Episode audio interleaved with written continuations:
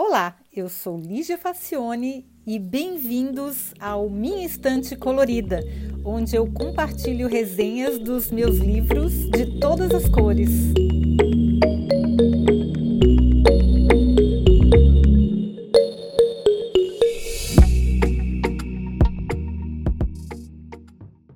E hoje a gente vai conversar um pouquinho sobre o livro Gastrofísica. Na verdade, o título em inglês é Gastrophysics, do professor Charles Spence. Esse livro é de 2017 e eu só fiquei conhecendo por causa da Famaioli, que eu sigo, que ela é uma co-hunter. E ela, na verdade, ela é uma trend analyst e ela está sempre atrás desses livros interessantes, então vale a pena seguir a moça, porque sempre tem dicas boas. Então, o que, que fala, do que, que trata Gastrofísica? É um livro de ciência. E gastrofísica é uma palavra que eu também não conhecia, eu imagino que você também não, né? É um termo que define uma ciência nova que estuda os fatores que influenciam a nossa experiência enquanto a gente come ou bebe. Eu, na verdade, intuitivamente já tinha uma noção, eu acredito que a maioria das pessoas tem, né? Que a gente sabe que se a gente arrumar o prato bem bonitinho, a comida parece mais gostosa. Eu gosto muito de cozinhar, cozinho praticamente todos os dias e a minha comida nem sempre é boa, mas é sempre bonita. então, pelo menos dá uma enganada nos olhos. Eu penso que fica.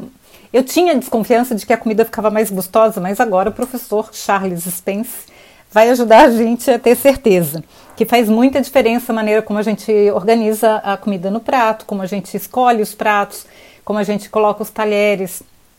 Tudo faz muita diferença nas cores que a gente utiliza, enfim. Mas vamos ver o que, que ele, esse professor conta aqui para a gente de interessante.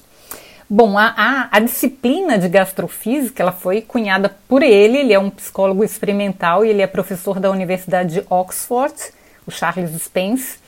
E ele, ele é um curioso, é um estudioso, e ele diz que ele andou fazendo pesquisas e nem a gastronomia, nem a ciência sensorial, nem a neurogastronomia, eu nem sabia que isso existia, ofereciam uma explicação satisfatória sobre por que e como a gente reage e se comporta enquanto a gente come e bebe, que são tarefas muito importantes para a nossa sobrevivência e que ocupam bastante tempo do nosso dia.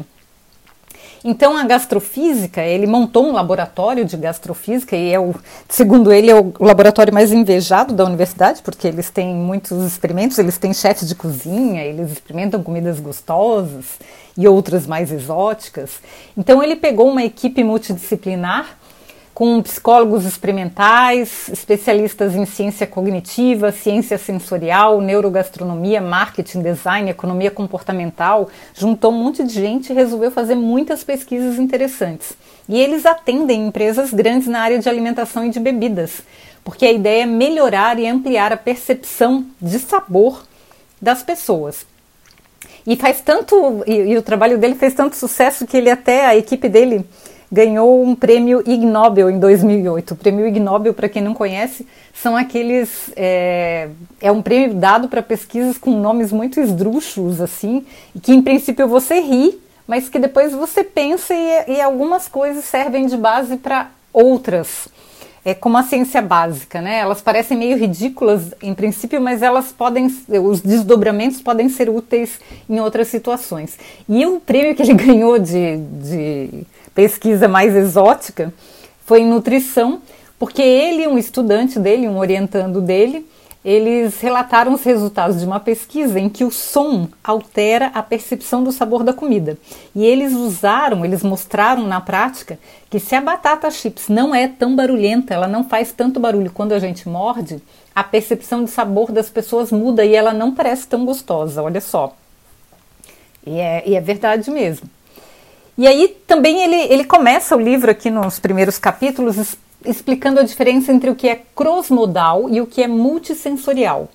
Então ele diz que os nossos sentidos eles são muito mais interconectados do que a gente imagina e que o termo crossmodal é, implica que um senso, um senso, um sentido nosso interfere no outro. Por exemplo, se eu tomo uma taça de vinho é, se eu tomo num, numa taça preta de, de vidro preto de cristal preto, ela vai me parecer mais doce e frutado do que se eu estivesse tomando esse mesmo vinho numa taça transparente. Olha que interessante, a gente muda de fato a percepção das coisas. Aí o termo multissensorial significa que nós usamos vários sentidos para construir uma única experiência, ou seja, que mesmo que a experiência seja só comer, o, todos os outros sentidos influenciam. O olfato, a, o tato, a gente vai ver que a, a parte visual é muito importante. Enfim, tudo entra na jogada. E hum, até a audição entra na jogada, é, bem interessante mesmo. Mas vamos começar pelo sabor propriamente dito, o gosto. Gosto e sabor. A gente pensa que é a mesma coisa, mas são duas coisas diferentes. Primeiro que a gente aprende que a nossa língua só consegue identificar cinco sabores: doce, salgado, azedo, amargo e umami, que é, é aquele glutamato de sódio. E, inclusive, tem um trabalho de um desenho da língua com um mapa, onde ela, ela sente doce na ponta, ou sal na ponta e nas laterais. Enfim, essa teoria foi desmontada porque ela não tinha fundamento científico. Ah, os, ah, os sensores do paladar elas estão distribuídos na, na língua de uma maneira um pouco diferente do que está nesse mapa, eles estão um pouco mais misturados. Mas esses, é, esses gostos de doce, salgado, azedo, amargo e umami, eles, eles são gostos, eles, eles, eles são gostos realmente.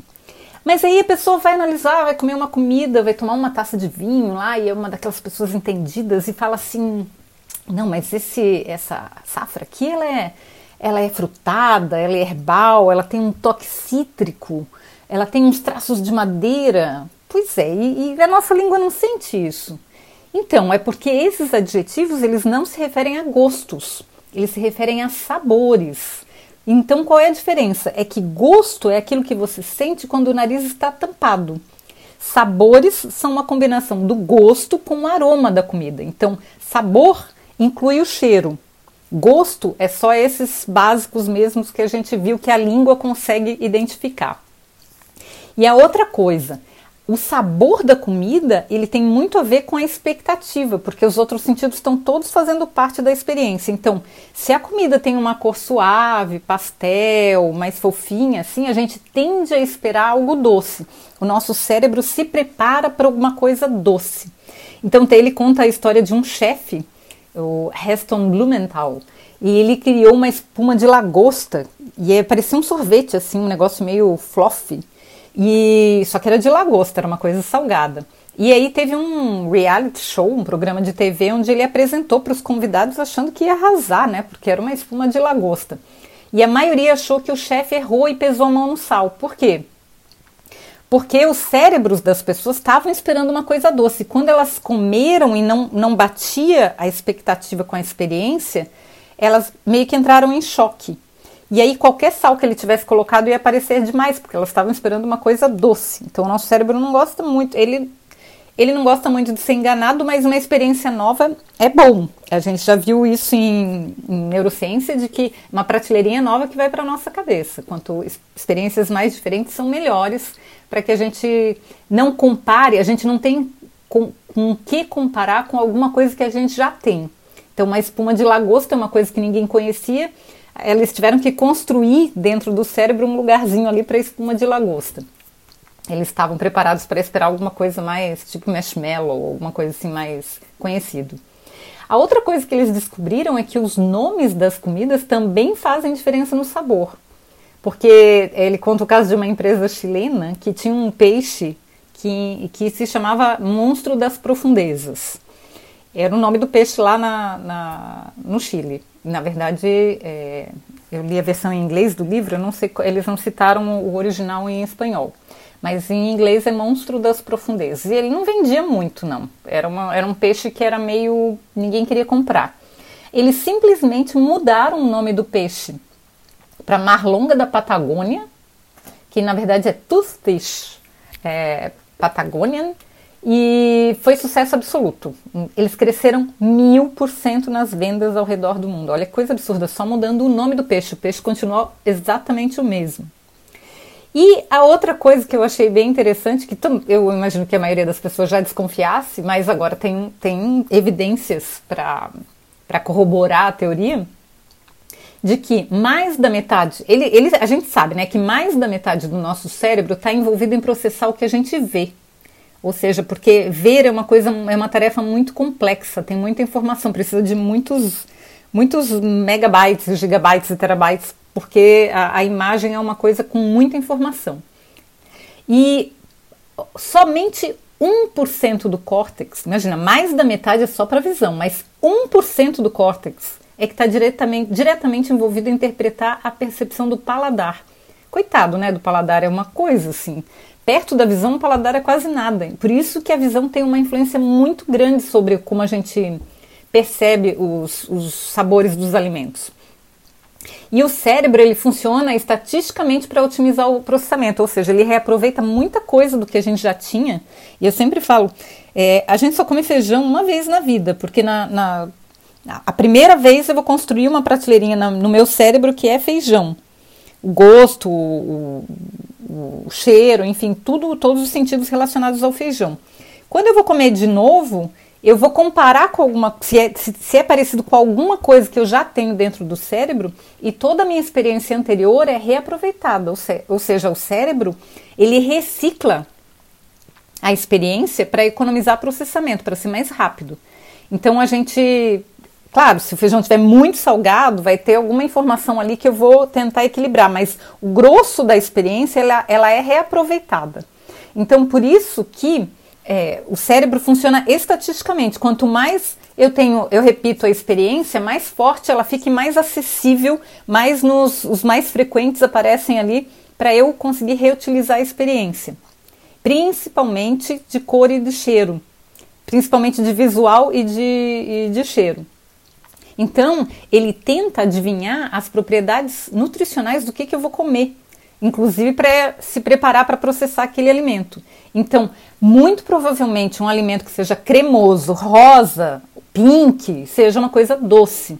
Estatisticamente, de tudo que eu já comi na vida, ele vai tentar buscar lá no banco de dados dele que seja perto de alguma coisa rosa, uma coisa doce. Então, se eu for tentar comer uma carne verde, provavelmente vai ser muito difícil a experiência, porque o meu cérebro associa coisas, é, carne verde, alguma, a carne tem que ter uma cor vermelha para ela parecer fresca. Se ela tiver de outra cor, eu vou associar com veneno ou coisa estragada. Então, porque a gente sempre usa as referências anteriores que a gente já tem. Então, a gente sim, a gente come com os olhos. Os olhos, a parte visual é muito importante. A outra coisa importante que a gente já viu, que é o que constrói o sabor, é o cheiro, porque faz parte. A gente, a gente, se a gente não tiver cheiro, a gente só tem gosto, não tem sabor. Então, por que que alguma, olha só que interessante isso aí. Por que que algumas comidas elas são fedidas e gostosas ao mesmo tempo? Tipo aqueles queijos. Nossa, o Conrado tem uma mania de comer uns queijos que tem que, nossa, parece que morreu alguém, assim, estraga a geladeira inteira. É muito fedido. Eu não tenho coragem de comer, assim, porque eu, assim, para mim a, aversão é muito grande, mas ele acha uma delícia, mesmo sabendo que o cheiro é, que, que o queijo é fedido. E, ou, ou, então alguma outra experiência, por exemplo, café é uma coisa que é, tem poucas coisas no mundo mais cheirosas do que café. Café é muito cheiroso, mas para mim o gosto não está à mesma altura. O gosto do café não está no mesmo patamar de maravilhosidade do que o cheiro. E acontece para muitas pessoas também. Inclusive, ele cita isso no livro. Por que, que acontece isso? Porque a gente captura o aroma de um alimento de duas maneiras diferentes. A primeira pelos buracos do nariz que a gente conhece, na frente. A gente vai lá e cheira. Lembra que a gente está tomando um vinho, a taça é feita para caber o nariz dentro, para que a gente possa cheirar o vinho enquanto está tomando. Mas tem uma outra maneira de a gente buscar o cheiro das coisas que é por trás que é, ele chama de retronasal. Dentro da boca, no fundo da boca, ela tem uma ligação entre o nariz e a boca lá no fundo, tem um canal que liga o nariz e a boca. E essa, é, quando a gente come, uma parte do cheiro vem por trás do nariz, e por isso que se chama retronasal. Então a gente também sente o cheiro das coisas que estão dentro da boca.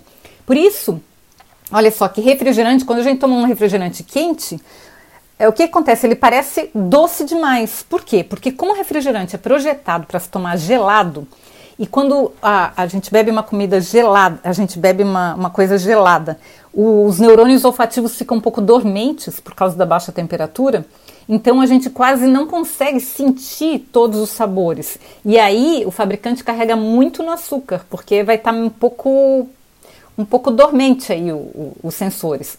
Quando está na temperatura normal, aí a gente vê a verdade da coisa, que refrigerante é uma coisa muito, muito, muito doce. A gente só não percebe porque toma ele muito gelado.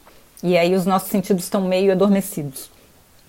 Então, para a gente sentir o sabor completamente, a gente precisa cheirar pela parte da frente e pela parte de trás do nariz.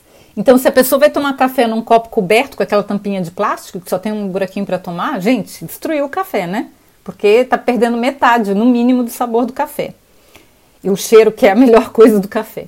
E tomar coisa de canudinho, então, destrói completamente o sentido, porque é, só dá para sentir o retronasal, não dá para sentir as outras partes. Sobre a visão. Visão, como a gente falou, a visão é a parte que mais consome processamento, porque ela é a mais complexa. Então, o cérebro, ele é a parte do corpo que mais consome circulação sanguínea. Mais ou menos 25% do total do sangue que circula no nosso corpo tá, é o cérebro que, que usa. Quando a gente está com fome, esse fluxo aumenta. E se a gente estiver com fome e ver uma comida bonita, aumenta mais ainda. E se eu conseguir sentir o cheiro, então aí, nossa, o cérebro fica noiado, fica enlouquecido porque ele quer comer aquilo. Então, é, o pessoal da propaganda sabe muito bem disso, né? E aí começou a, a jogar, nas, principalmente agora na, na, na, na, era das mídias sociais, o que se chama de food porn, que é pornografia, comida pornográfica porque é a comida apresentada de uma maneira extremamente sensual. E sensual é aquilo que atiça os sentidos. Então, é, uma pessoa sensual é aquela que atiça os sentidos do olfato, do tato, paladar e até tem um, um, um elemento sexual até que também é, é incentivado. Então, a comida sensual a gente chama de food porn, que é, é, é quando os nossos sentidos ficam aguçados quando a gente vê aquela comida. Inclusive, uma curiosidade: depois da pornografia, a comida é a categoria mais buscada no Google. As, as coisas relacionadas à comida. E tem a questão da cor também.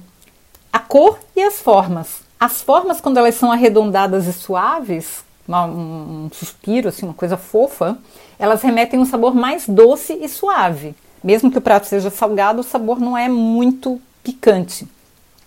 Já quando tem as pontas agudas, aqueles pratos quadrados ou cheios de ângulos, gente, ou até as embalagens mais cheias de ângulos e quadradas, a gente tende a achar o sabor mais picante, ou mais salgado, ou mais forte, mais agressivo, né? E eles fizeram uma experiência, o que ele cita no livro, por exemplo, um mousse gelado de framboesa pareceu 10% mais doce e 15% mais saboroso quando servido em um prato branco se comparado com um prato preto. Então, no prato branco as pessoas acharam mais gostoso o negócio. Num prato preto, o mousse era vermelho, né? Não, não tinha um contraste tão grande. Então, contraste entre o prato e a comida é uma coisa que ajuda a gente a perceber mais o, o sabor. Então, esse contraste entre o copo, das cores entre a comida e a, e a louça e o copo, por exemplo, em pacientes com Alzheimer, que eles têm dificuldade para comer, eles esquecem de comer e comem pouco, até porque não sente muito sabor, aumentou em 25% a comida, eles comeram 25% a mais e beberam, olha, água é uma coisa importante, suco, essas coisas, beberam 84% a mais do que normalmente eles comeriam, só mudando a louça e os copos com demência também teve resultado parecido. É, é uma, uma coisa tão simples, né, gente, que a gente não presta atenção. E a organização da comida do prato também faz muita diferença. Pode fazer com que ela pareça mais ou menos gostosa. Eles fizeram pesquisas mostrando que as pessoas são capazes de pagar até o dobro do valor da mesma comida num restaurante só pela apresentação dela ser mais bonita, mais organizada e mais atraente. Ela parece mais gostosa, mesmo sendo a mesma comida. Tem uma conta no Instagram que é muito divertida, que o sujeito pega o junk food, que é aquelas porcarias que vendem em saquinho, né? Cheio de corante, de sódio. É, é plástico que plástico com sabor. E aí ele pega aquelas coisas todas que vêm em saquinho e organiza num prato, ou, ou aquelas coisas doces, enfim, doce, salgadinho, ele, ele monta um prato como se fosse um chefe de cozinha. Ele põe florzinha, ele põe sementinhas, ele põe uns enfeitezinhos e, e desenha comida no prato. E é muito bacana. Ah, o perfil dele chama Chef Jacques Lamerde. E ele, e ele faz umas brincadeiras muito divertidas. A outra questão, o outro sentido que a gente quase não percebe, não, não presta tanta atenção, é o som. A gente já viu que eles ganharam lá a pesquisa do Ig Nobel porque descobriram que se, o, se, o, se a comida, a gente tem expectativa que ela seja crocante e ela não faz barulho, ela parece menos saborosa. Mas eles também fizeram uma outra experiência e tiraram o som de uma máquina Nespresso. A, a máquina foi, foi projetada para abafar todos os sons e neutralizar uns filtros. E aí eles serviram ah, o café para para usuários lá, para pessoas que costumavam café, tomar café na Nespresso, e perguntaram como é que estava o sabor do café e todo mundo achou que tinha perdido um pouco do gosto. Então, aquelas máquinas profissionais de café expresso que parece que vão, parece uma nave espacial que vai explodir, elas não são escandalosas à toa, não. Faz parte da percepção do café expresso que a máquina faça barulho, porque tem uma associação aí de memória envolvida e aí a percepção do cérebro é alterada quando não tem esse barulho. É, barulho dos restaurantes também pode impactar positiva ou negativamente no sabor. Por exemplo, no Brasil, uma coisa que eu nunca entendi, por que, que os restaurantes aqui ligam a televisão no último volume, gente? Que coisa mais irritante. Então, não sei, as pessoas talvez culturalmente tenham o hábito de comer com a televisão ligada, o que é uma coisa péssima, mas altera o sabor da comida se você tiver com um barulho que não é uma música, que não é uma coisa agradável. A questão do toque também, do tato. Comer com a mão aumenta muito a nossa percepção sensorial. E tem povos e culturas, por exemplo, os indianos e alguns povos africanos, que eles comem, eles preferem, a maior parte dos pratos deles são para serem saboreados com as mãos.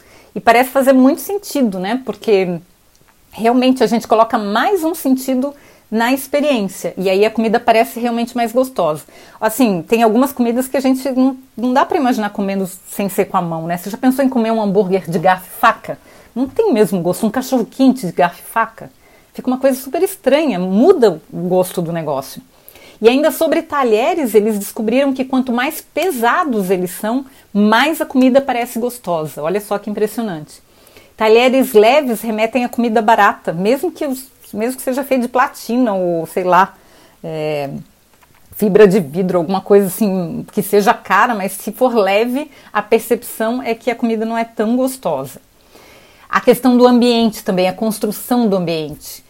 Se você quer fazer a pessoa consumir mais bebida e você tem um bar, faz uma música alta com batida rápida que a pessoa tende a comer no ritmo da música sincronizada e ela fica mais agitada e ela também come mais rápido também. Então as pessoas, se a música for mais calma, as pessoas bebem mais devagar e comem um pouco mais devagar. É, se a música for clássica, inclusive a percepção de valor das pessoas muda.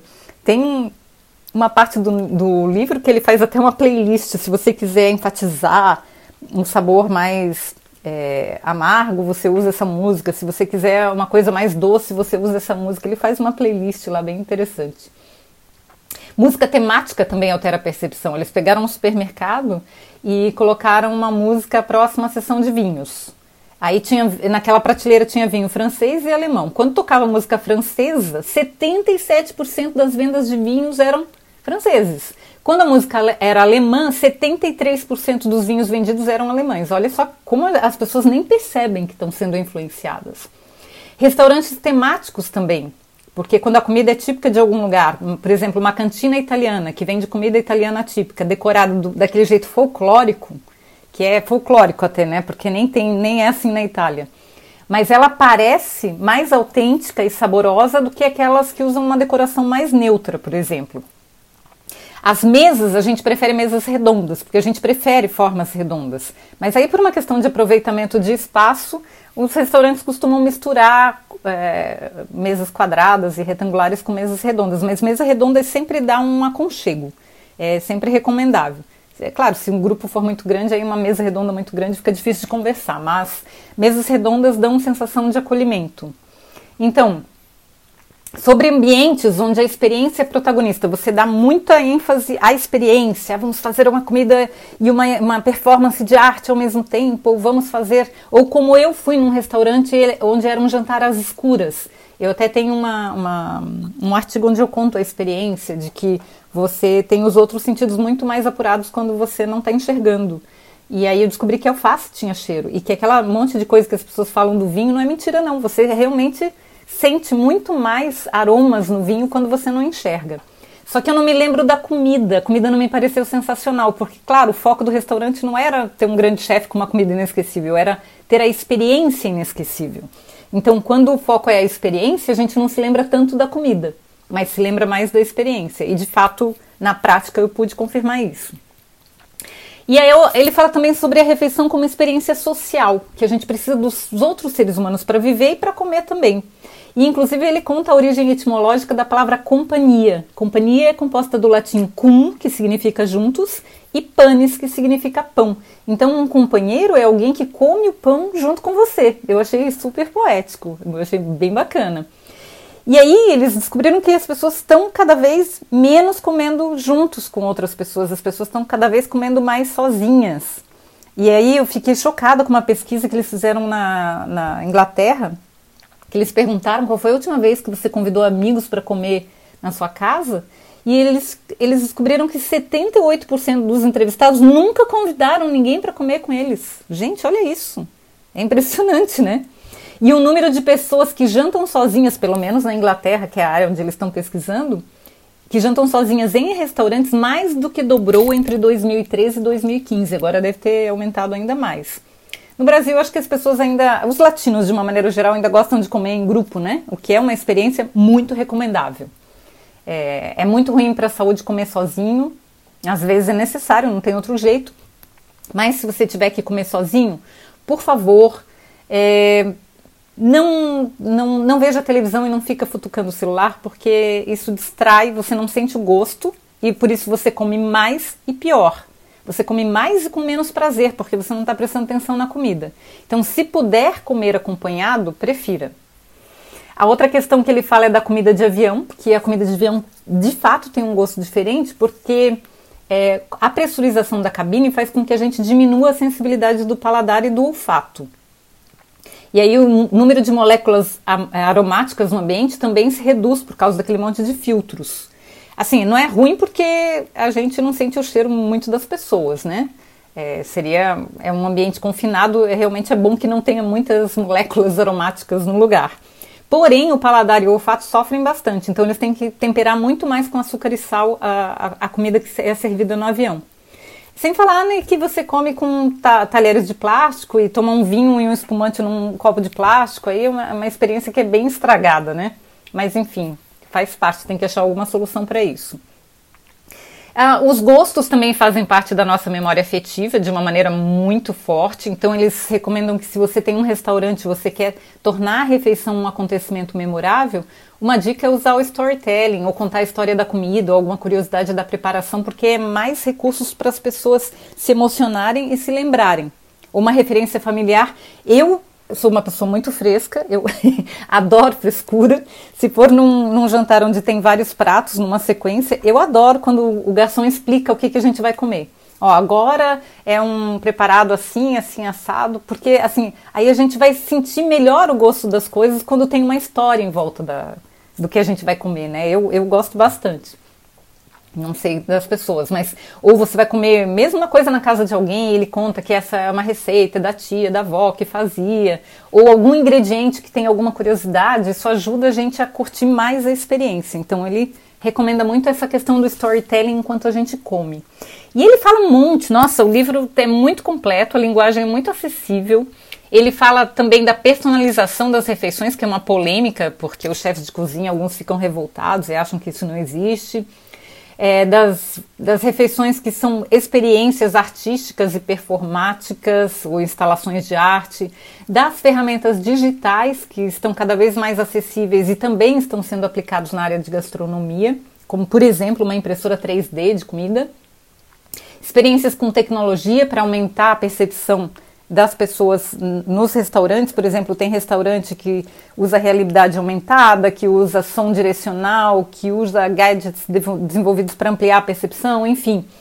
O que está acontecendo hoje na, na área da gastronomia? Eu achei um banquete, tá, gente? Achei que o livro vale muito a pena, recomendo demais.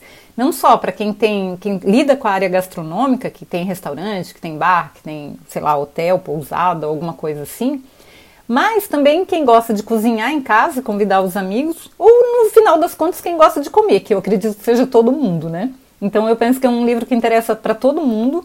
Apesar de ser um livro técnico, ele é muito acessível. É uma linguagem assim de divulgação científica mesmo, muito acessível e recomendo demais. Então o nome do livro é Gastrophysics: The New Science of Eating e é do professor Charles Spence. Esse livro saiu em 2017, é 2017 pela Penguin Random House da Grã-Bretanha, Penguin Books. Essa editora geralmente tem livros muito bons. Eu não sei se já saiu em português, tá, gente? Mas se não saiu, pelo menos vocês já sabem tudo que tem no livro. É, se quiserem comprar na Amazon deve ter, mas não sei se demora um pouco para chegar é, ou se, se alguém, se a pessoa não, não lê inglês, aí também dificulta, tem que esperar sair a tradução. Mas vocês não precisam esperar porque agora já sabem do que, que trata o livro, quando sair já, já estão mais ligados sobre o conteúdo. Tá bom? Eu espero que vocês tenham gostado e semana que vem tem mais. Que será o assunto da semana que vem? Vamos ver.